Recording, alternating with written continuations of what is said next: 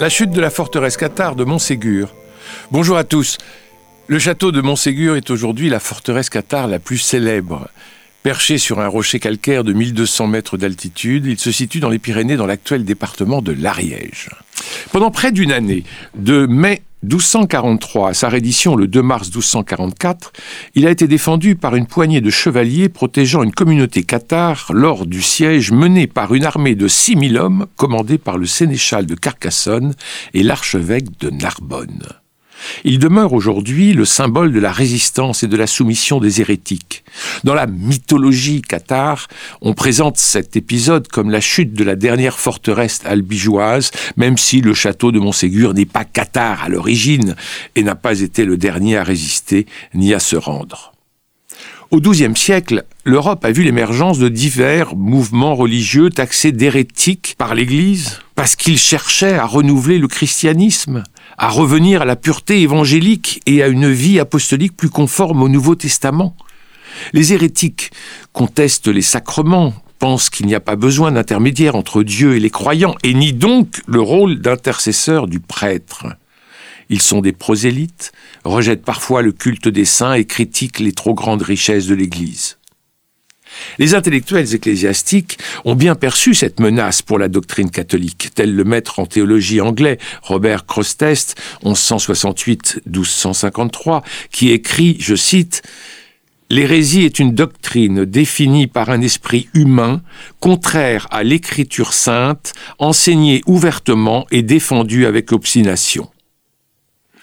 Selon lui, l'hérésie est donc dangereuse car elle n'émane pas de Dieu, ne possède pas de fondement scripturaire et fait œuvre de prosélytisme. Parmi ces mouvements dissidents, on peut citer les préto-brussiens, des disciples de Pierre de Bruys, actifs dans les années 1130, les Vaudois ou pauvres de Lyon, créés vers 1170 par Pierre Valdès, un riche marchand lyonnais, et les plus connus d'entre eux, les cathares. Ces derniers apparaissent dans la région de Cologne vers 1143.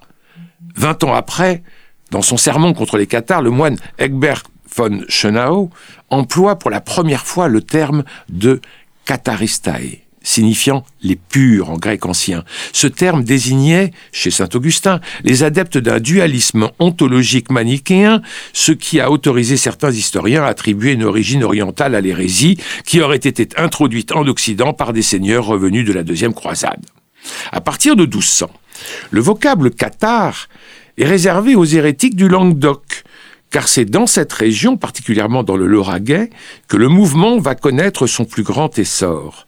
Il y trouve un terrain favorable, car face à l'incompétence du clergé, il faut bien le dire, un anticléricalisme virulent s'y est développé, et c'est un lieu déjà préparé à la dissidence par la présence des idées hérétiques de Pierre de Bruys et d'Henri de Lausanne. Dans cette région, à partir de 1183, les Cathares sont appelés les Albigeois.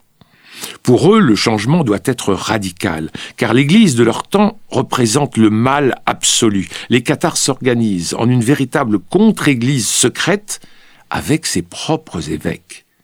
Ils distinguent une élite, les parfaits, capables de vivre plus pleinement la vie du Christ en pratiquement une complète abstinence. Ils prônent un dualisme total, les deux principes, bien et mal, sont reconnus comme égaux et coéternels. Il crée de nouveaux sacrements, tels le consolamentum, baptême de l'esprit que le postulant reçoit par une double imposition des mains et de l'évangile après un temps d'ascèse. Il s'implante profondément dans le corps social.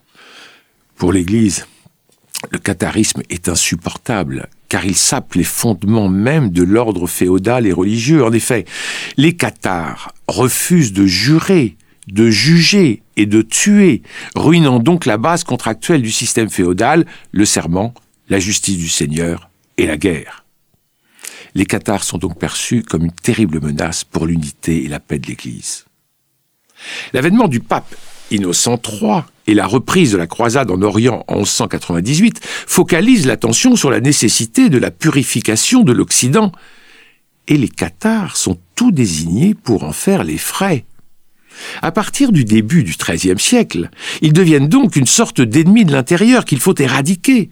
En 1208, un légat pontifical, Pierre de Castelnau, est assassiné par l'un des officiers du comte de Toulouse, Raymond VI, accusé d'avoir encouragé ce meurtre et d'être trop bienveillant à l'égard des Cathares. Innocent III décide alors de mettre sur pied une croisade contre les Albigeois.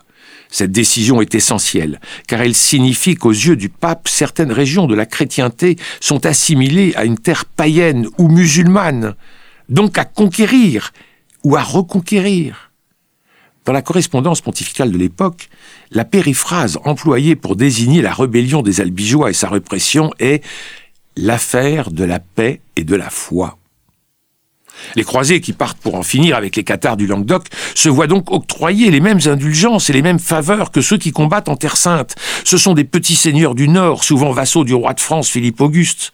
C'est un moyen pour le souverain de prendre davantage possession du sud du royaume encore mal intégré. Simon IV de Montfort, issu de la maison de Montfort-la-Maurie, ancien croisé en Terre Sainte, s'impose rapidement comme le chef de la croisade des Albigeois, qui se transforme en une opération d'exaction et une guerre du Nord contre le Midi. Ainsi, le 22 juillet 1209, Béziers est pillé à l'issue d'un siège et quelques milliers de ses habitants, bien peu hérétiques, sont massacrés. C'est dans ce contexte, vouloir à tout prix en finir avec les Cathares, dans ce contexte qu'il convient de replacer le siège et la chute de Montségur. Une première forteresse est signalée au sommet de la montagne dès le XIIe siècle, le Pog, qui tombe ensuite en ruine. En 1204, un village fortifié, Qatar, pouvant contenir environ 400 personnes, y est construit sous la direction de Raymond de Péreille. Dans la continuité de la croisade albigeoise, Simon de Montfort a déjà tenté d'assiéger le château en 1212 et en 1213, mais sans résultat. À cette époque, la forteresse accueille ainsi une cinquantaine de soldats et une petite vingtaine de chevaliers fédis, des seigneurs du Languedoc dépossédés de leur fief après la croisade des Albigeois. Parmi ces chevaliers, Pierre-Roger de Mirepoix, devenu cousin et gendre de Raymond de Péreille par son mariage avec Philippa, la fille aînée de ce dernier. En 1232, Guilabert de Castres, un évêque cathare, décide lui aussi de s'installer à Montségur, pour échapper à l'Inquisition, nouvellement créée pour lutter contre l'hérésie. Le castrum devient alors le principal refuge de la communauté albigeoise et le symbole de la résistance à l'Église catholique. En 1242, un événement survenu 50 km plus au nord va soudainement changer le destin de la communauté de Montségur. En effet, en mai, Raymond de Alfaro informe Pierre-Roger de Mirepoix que les inquisiteurs de Toulouse, Guillaume Arnaud et son assistant Étienne de Saint-Ibéry, sont présents au château d'Avignonnet et viennent de condamner plus de 30 cathares au bûcher. Pour Mirepoix, c'est l'occasion idéale de surprendre les inquisiteurs détestés et de se venger de leurs abus. Dans la nuit du 28 au 29 mai 1242, avec une troupe armée de 60 hommes et l'aide de la population du village, les inquisiteurs et leur entourage, soit 11 victimes au total, sont massacrés à coups de hache et les registres inquisitoriaux sont dérobés. La répression ne se fait pas attendre. Le roi de France, Louis IX, donne l'ordre à Hugues des Arcistes, sénéchal de, Carcassonne, et à Pierre Amiel, archevêque de Narbonne, d'en finir avec Montségur. D'autant plus que désormais, le comte de Toulouse, jadis d'une neutralité bienveillante à l'égard des Cathares, a fait allégeance au roi de France et à l'Église en janvier 1243 pour permettre de lever l'excommunication qui pesait sur lui. Nombre de ses vassaux ont fait de même mais Pierre-Roger de Mirepoix refuse toujours de se soumettre. Pour l'Église et le roi de France, c'est un défi insupportable. Le château de Montségur apparaît comme un nid d'hérétiques, qui de plus sert désormais de cachette aux responsables du massacre d'Avignonnet. Au printemps 1243, une solide armée arrive au pied du château de Montségur et, faute de mieux, encercle la montagne pour couper les approvisionnements. Les assiégés, dirigés par Pierre-Roger de Mirepoix, peu nombreux mais très expérimentés dans l'art de la guerre, résistent courageusement durant tout le reste de l'année. En novembre, l'évêque d'Albi Durand de Beaucaire amène aux assaillants un nouveau contingent de soldats qui installe une machine de jet permettant de bombarder la forteresse sans relâche, comme en témoignent de nombreux boulets de pierre taillés retrouvés sur place d'un poids de 23 à 78 kilos.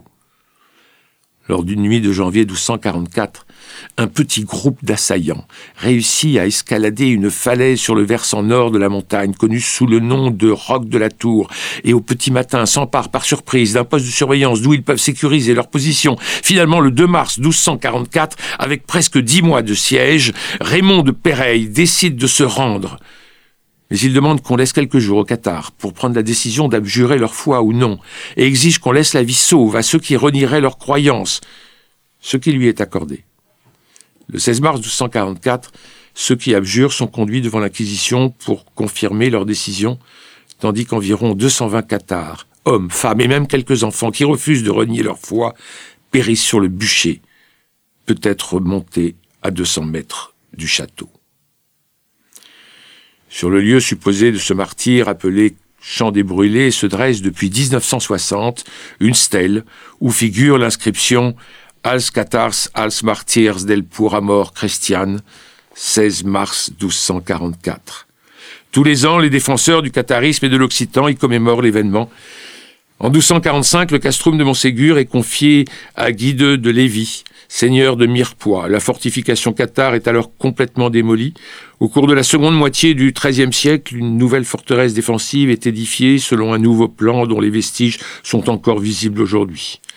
La chute de Montségur a porté un coup sévère à l'hérésie cathare. D'autres forteresses, Kéribus et Niort de Sceaux, se rendront en 1255.